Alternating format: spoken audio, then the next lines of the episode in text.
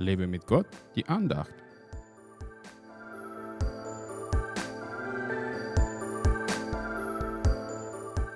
Denn wo du hingehst, da will ich auch hingehen. Und wo du bleibst, da will ich auch bleiben. Ruth 1, Vers 16b. Ruth war eine treue Schwiegertochter von Naomi. Sie wollte sie auf keinen Fall verlassen und hat sogar den Gott ihrer Schwiegermutter als ihren Gott angenommen. Sehr vorbildlich. Es lag sicher an Naomi und ihrer Beziehung zu Ruth, dass diese ihr auf Schritt und Tritt folgen wollte. Wäre sie eine nervige Alte, die ständig nur rummeckert und ihre Schwiegertochter bedrückt, dann hätte sie keine treue Begleiterin mehr. Wie gehen wir mit unseren Mitmenschen um? Würden sie uns folgen, wenn wir losgehen?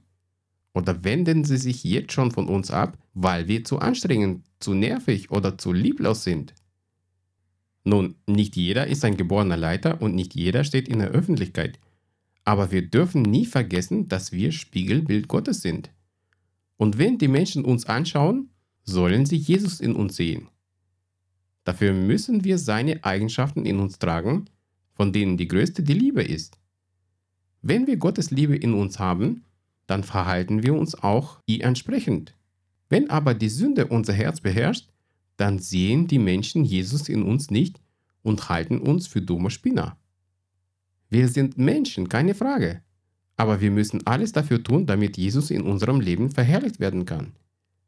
Dafür müssen wir uns nicht verstellen oder erheben. Es reicht schon, wenn wir anderen mit Liebe begegnen. Mir haben schon manche Menschen gesagt, Du bist der Erste, der so lieb zu mir ist. obwohl ich nichts Besonderes für sie getan habe. Ich habe ihnen nur ein paar Minuten zugehört und was Ermutigendes gesagt. Und schon sahen sie in mir jemanden, dem sie folgen könnten. Achte auf dein Herz und begegne anderen mit Liebe, damit sie dir und später auch Jesus folgen können. Gott segne dich.